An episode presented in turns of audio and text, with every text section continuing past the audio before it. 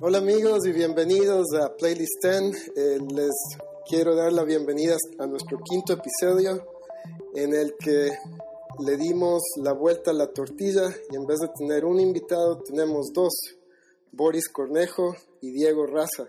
Y no solo eso, sino que esta vez ellos no me dieron una lista, sino que me pidieron una lista a mí.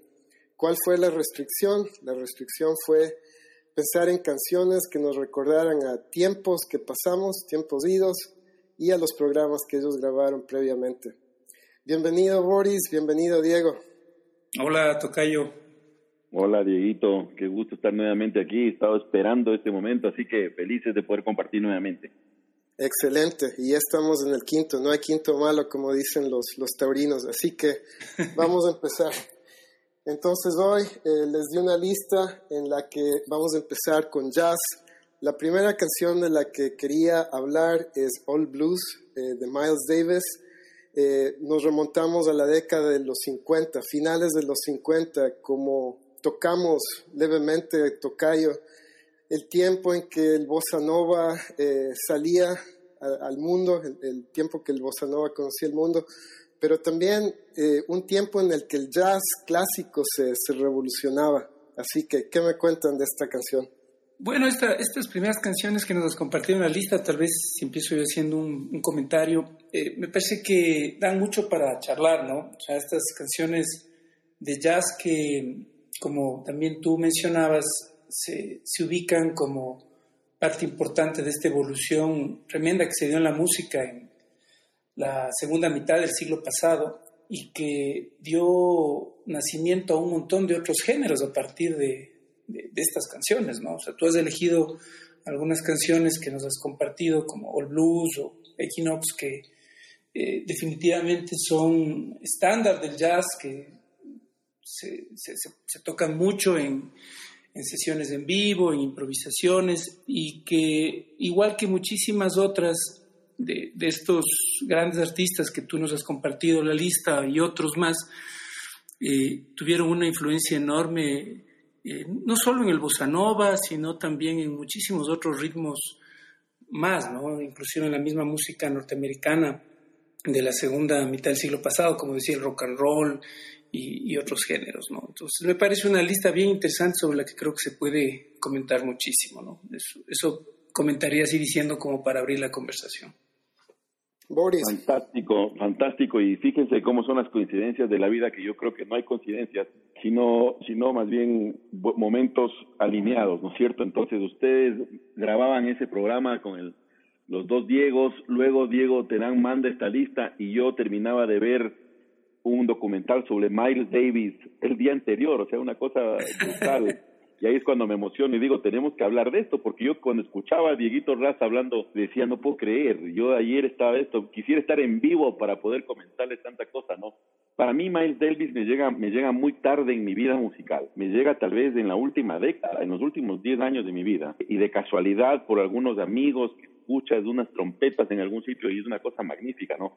Y ya cuando te metes a profundizar, claro, viene desde los 50, no es un tema nuevo, no es, pero es una cosa que efectivamente revolucionó y dio paso a muchas cosas. Lo, curioso de la, de, la canción que tú escoges es que es All Blues, una canción de jazz, pero el, e, ese jazz de Miles Davis muy, muy sesgado en sus inicios al, al blues, muy rítmico, después comienzan a romper todos esos ritmos, más bien hacerle totalmente desafinado como conversaban ustedes la semana anterior, después de esa fusión y después crecen nuevos ritmos de esta gente, así que es una locura, ¿no? Para mí uno de los monstruos, uno de los discos que el, el, no me acuerdo el, nombre del disco. Kind Blues. Exactamente, con Coltrane, o sea, con además con un elenco brutal. Lo escucho mucho en mis viajes y parecería raro, pero me produce una relajación única escucharle. Y ahora que entendí más la vida de él, creo que vale la pena darle unos minutos, vale la pena conversar de esto un par de minutos. Así que muy buena, muy buena canción la que has elegido para comenzar. Eh, gracias Boris, gracias Tocayo. Y, volviendo al bloque, porque es interesante lo que acota Diego, tenemos a, Miles Davis, que estamos de acuerdo que es un monstruo, tenemos a, John Coltrane, que tocó con él, y después de él, alguien que tal vez no es tan conocido, que es eh, Thelonious Monk. Mm. Ahora, hablando de, hablando de lo que, lo que tocábamos del bossa nova de Jobim, y eso de, de, lo que es salirse de la tradición, irse por el lado de escalas tal vez un poco alternas y lo que, lo que llamábamos desafinado. Thelonious Monk eh, empieza así, si escuchas esta canción tienes una repetición que se da, una escala que sube y baja.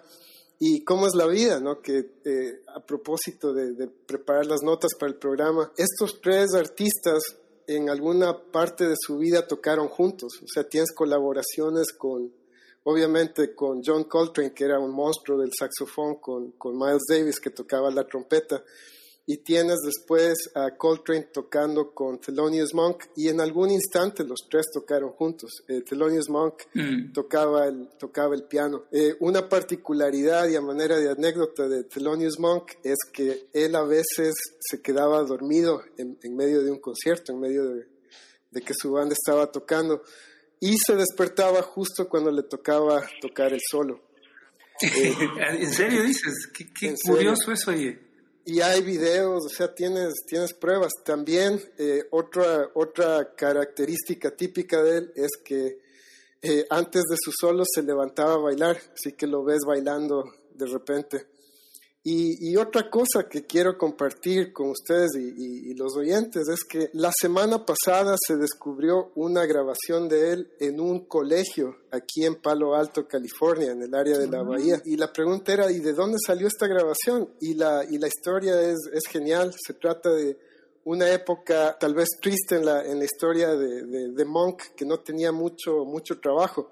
Así que un, un estudiante de, de, colegio se le ocurre contactarlo y pedirle que toque en, en su colegio, a, raíz de que Monk iba a estar en el área, se me hace que por el, el famoso festival de, de Newport en, en, California del Norte o el centro de California. Y Monk acepta.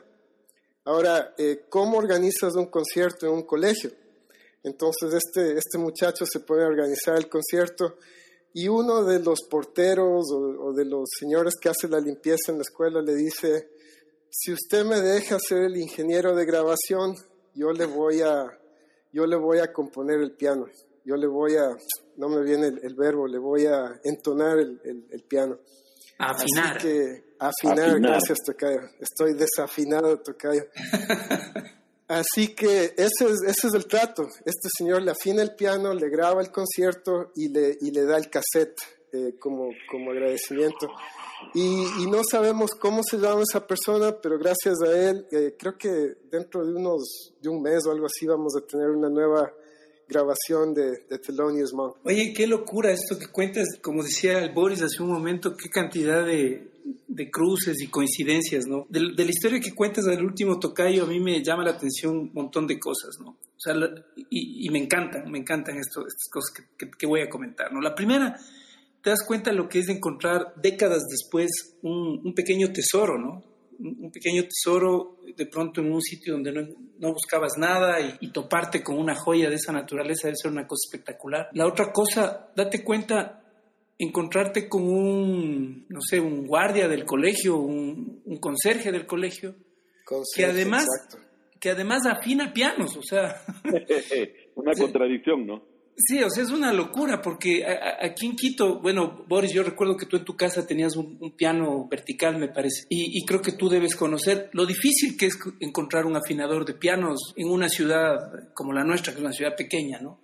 Pero date cuenta que encuentres a alguien que te afine un piano haciendo de guardia en una escuela, me parece una, una, una cosa fabulosa, ¿no? Una linda anécdota y, una cosa bien... bien... Oye, Tocayo...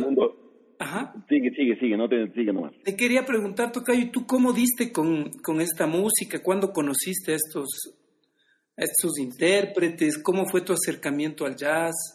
Es una buena pregunta. Eh, yo heredé el jazz de mi papá.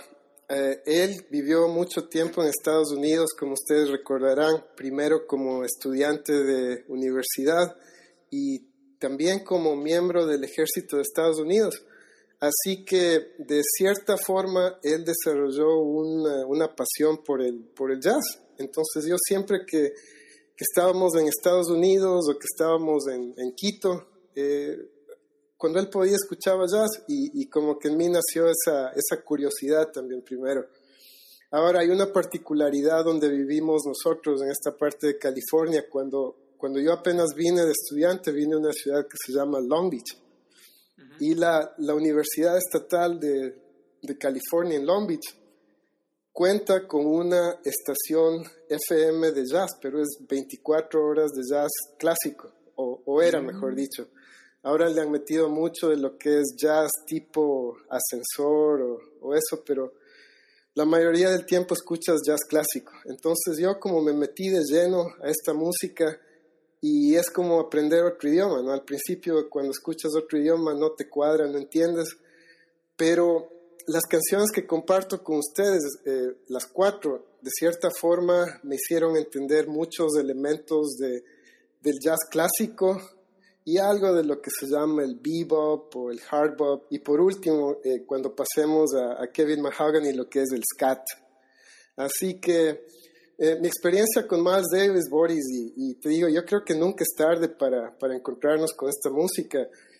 Yo escuché varias veces eh, piezas de, de, Kind of Blue en, en, esta estación que se llama, eh, en ese entonces cuando yo vine a Estados Unidos se llamaba KLON, K-L-O-N por, por Long Beach, L-O-N por Long Beach, ahora se llama K-Jazz.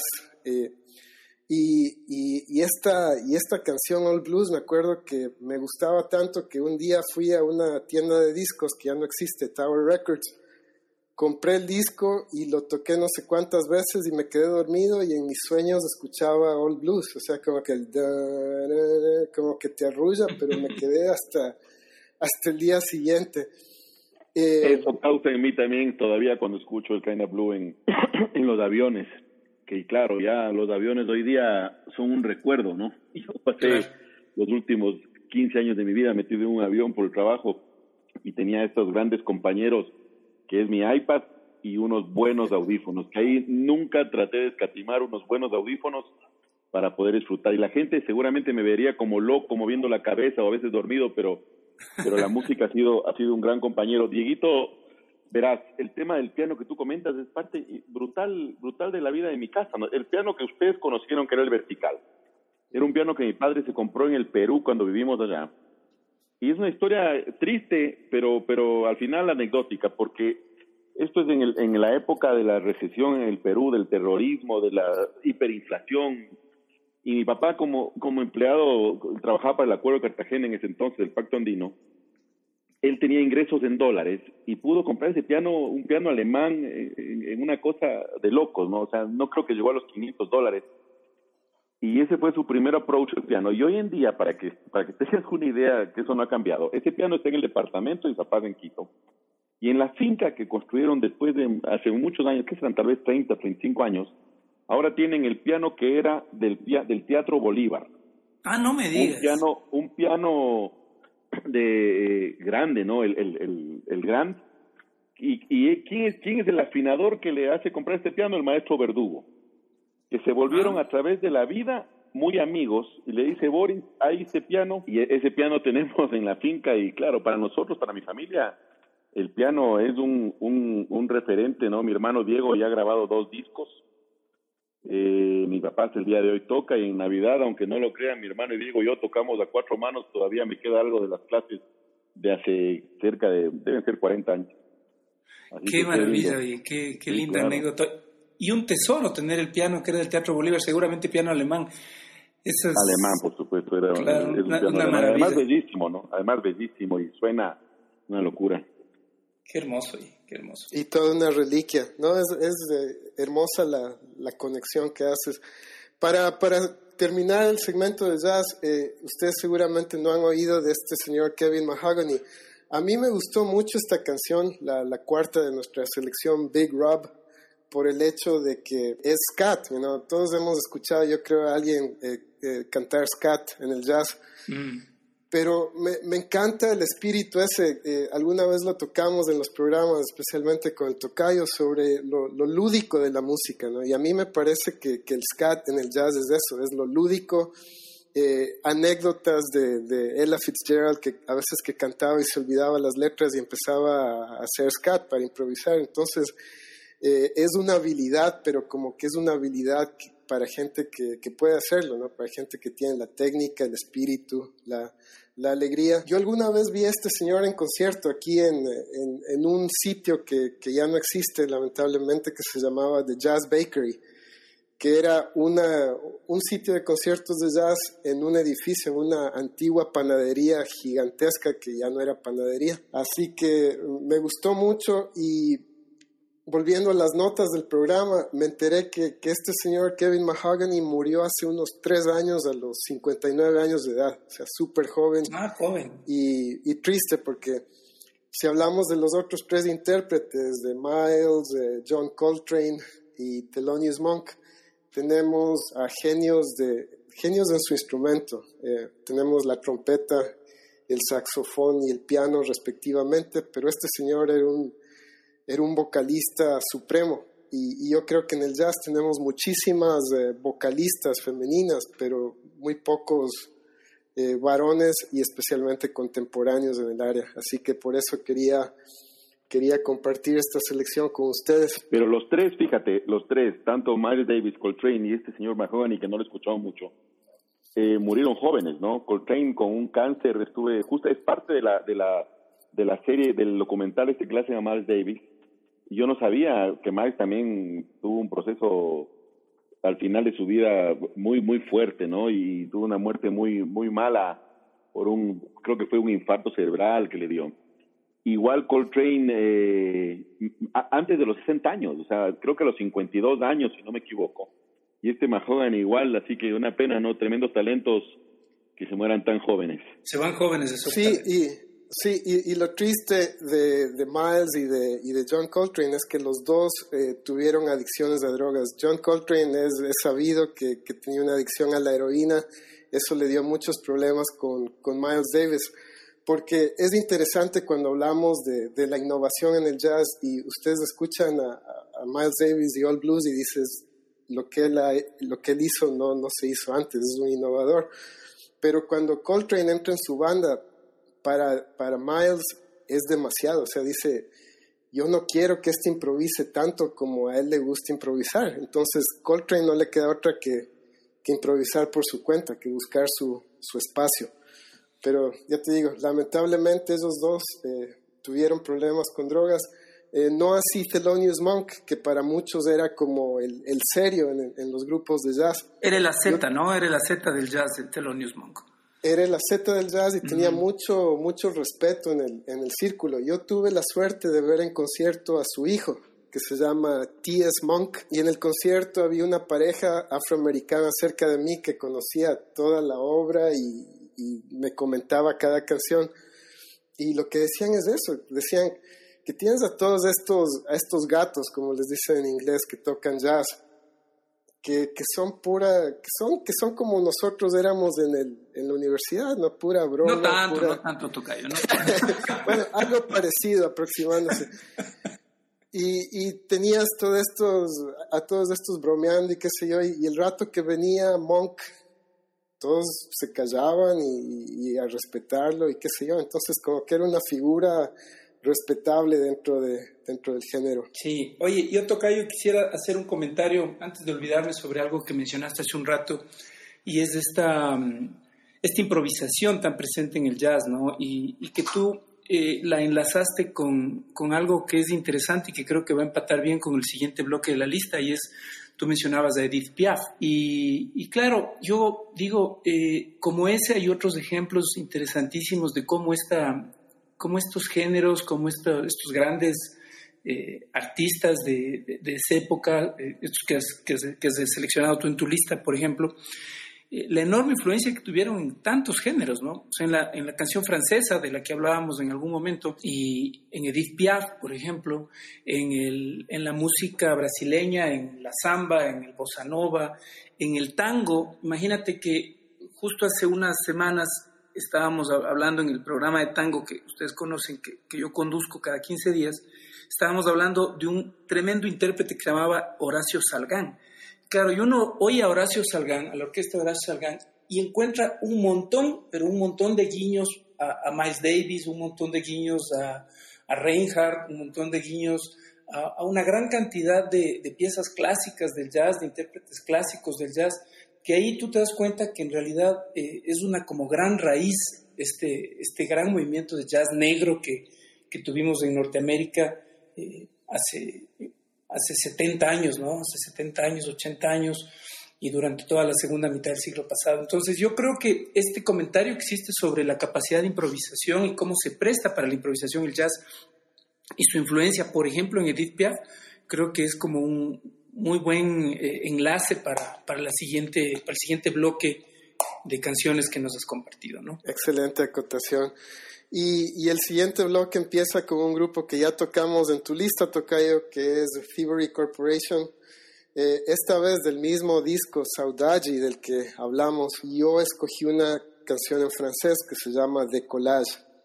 Eh, ¿Por qué? Primero porque es la vocalista que nos gusta. Eh, ella nació en San José, California, el área de la Bahía, y creció en París. O sea, su, su francés es obviamente eh, hermoso, impecable. Y, y, es, una, es una canción que me parece de esas nostálgicas y, y, que te llegan, ¿no? De collage, eh, despegar. Yo, yo la escuché ahora y no había no había tenido mucho contacto con estos eh, eh Corporation, pero súper interesante la propuesta, ¿no? Estos grupos, no sé, ¿de, ¿de, qué época son estos? ¿Son 2000, son 90?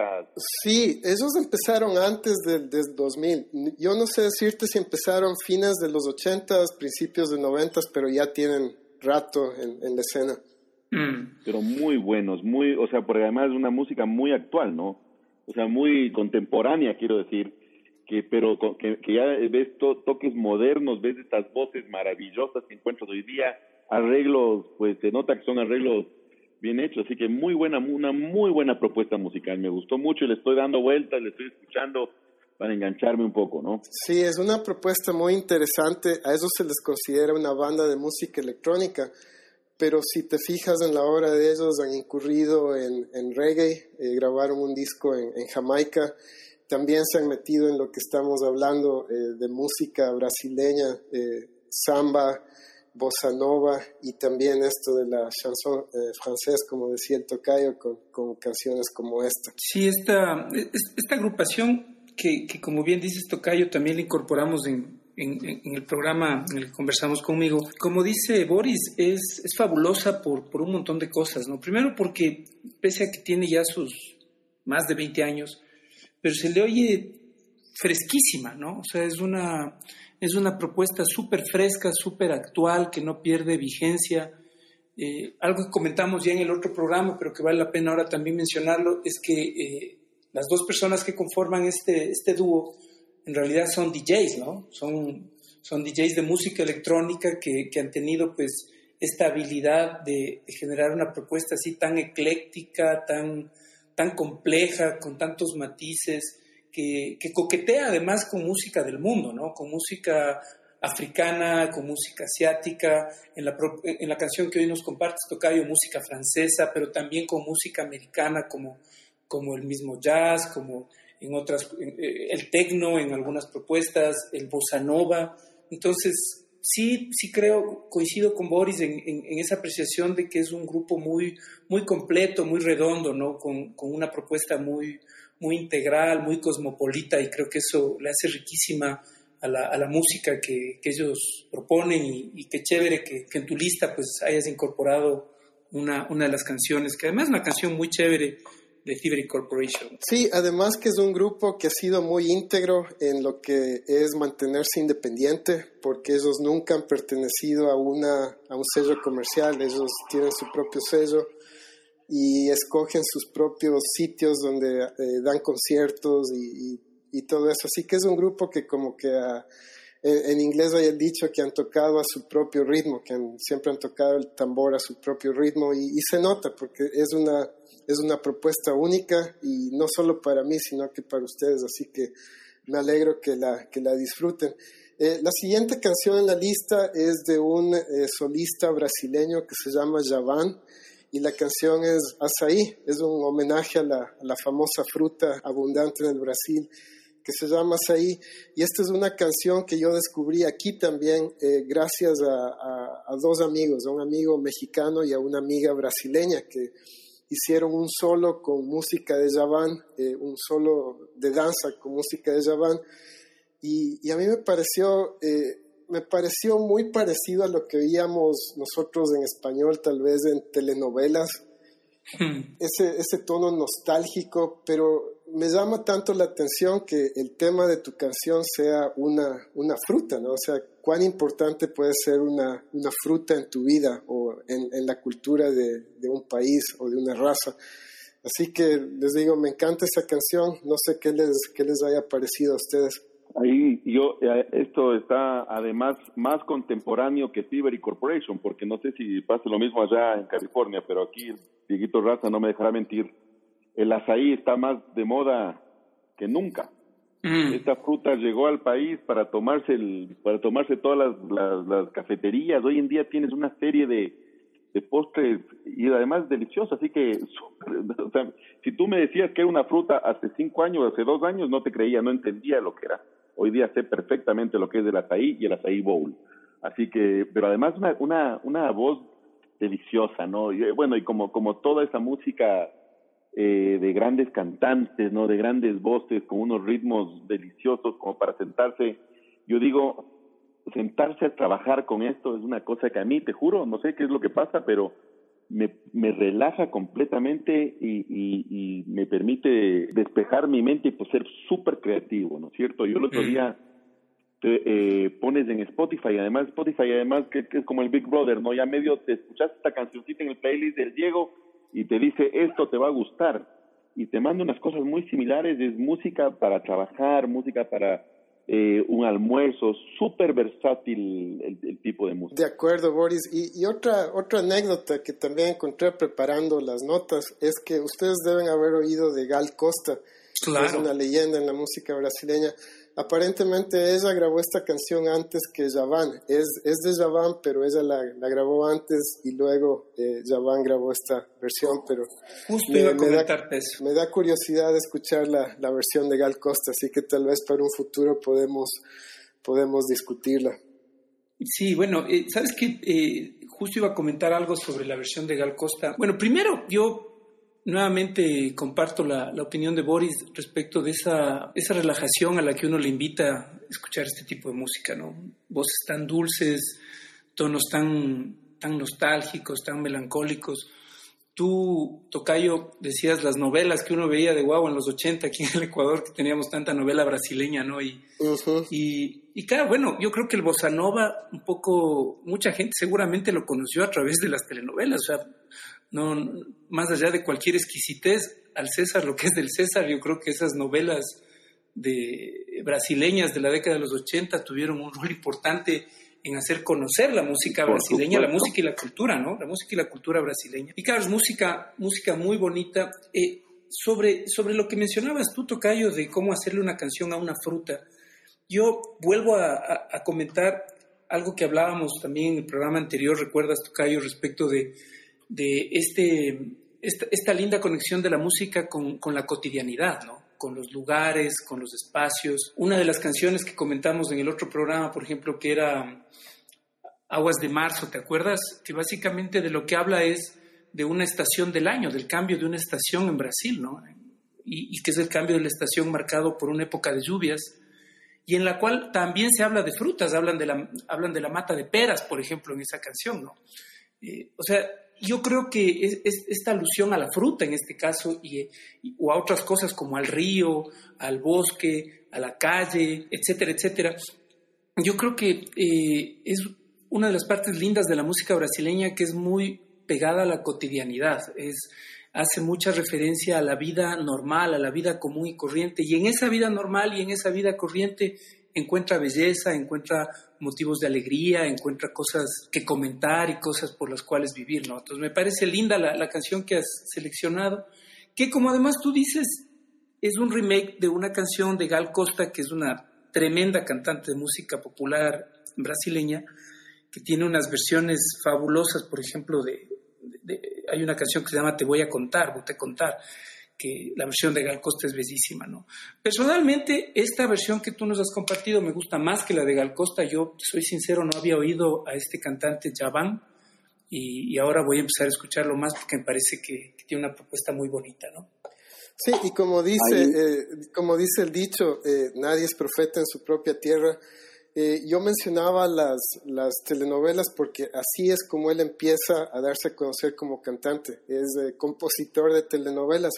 ¿Y, ¿Y, por qué no es profeta en su propia tierra? Porque un, un momento que se hace ya más famoso tienes a alguien como Stevie Wonder que, que produce o está detrás de, del LP donde apareces ahí, que se llama Luz. Ah. Así que dices, Stevie Wonder no es cualquier persona y, de cierta forma estima este, este estilo de Javan. Eh, disculpa Boris, creo que te corté. No, no, tranquilo. Yo, yo estoy con ganas de comentar esto del bossa nova. Obviamente, yo recuerdo, yo recuerdo las novelas, de, escucha, y me, me ven a la mente muchos recuerdos de mis abuelos, y esta música. Pero fíjate que una de las, una de las características más globales, porque hay que, hay que decirlo con su nombre, ¿no? El, bossa nova es un ritmo que convirtió, eh, se, se, hizo global, ¿no es cierto? Entonces, fíjate, fíjate todo lo que pasó. No sé si ustedes han sido testigos de todos los Bossa and Stones, Bossa and Ramones, claro. Bossa and Beatles. Oye, cosas de locos, ¿no? Yo, yo, yo nunca en mi vida me hubiese imaginado tener un almuerzo con mis papás escuchando Pink Floyd en bossa nova. Claro. Eh, y, suena delicioso, ¿no? Suena súper bien. Y el otro día escuchaba, y ustedes no me van a creer y les voy a compartir luego, una canción que, que fíjate, Nothing Else Matters de Metallica, cantada por una chica que canta bossa nova que se llama Lucy Silva. Y, y, si, tú no tienes, si tú no tienes idea si no has escuchado nunca Metallica, la canción original de Nothing Else Matters, dices, wow, es un bolerazo, es un, un bossa nova espectacular. Pero al final lo que hizo fue globalizar otro tipo de música y, y es una locura. Tú vas a cualquier sitio y por ahí escuchas un bossa nova con, con, con canciones clásicas, pero, pero muy identificable y culturalmente hubo una explosión en todo lado, ¿no? Se volvió una, se volvió un tema eh, eh, nuevamente, y qué pena repetir tanto, pero un tema global. Se nos acabó el tiempo el día de hoy, pero en el próximo podcast seguiremos hablando del Bossa Nova y de un bloque que tenemos pendiente. Gracias por su sintonía, Playlist 10. La música que usamos en este programa lo, lo hacemos bajo licencia de Doug McLeod. Gracias por su sintonía.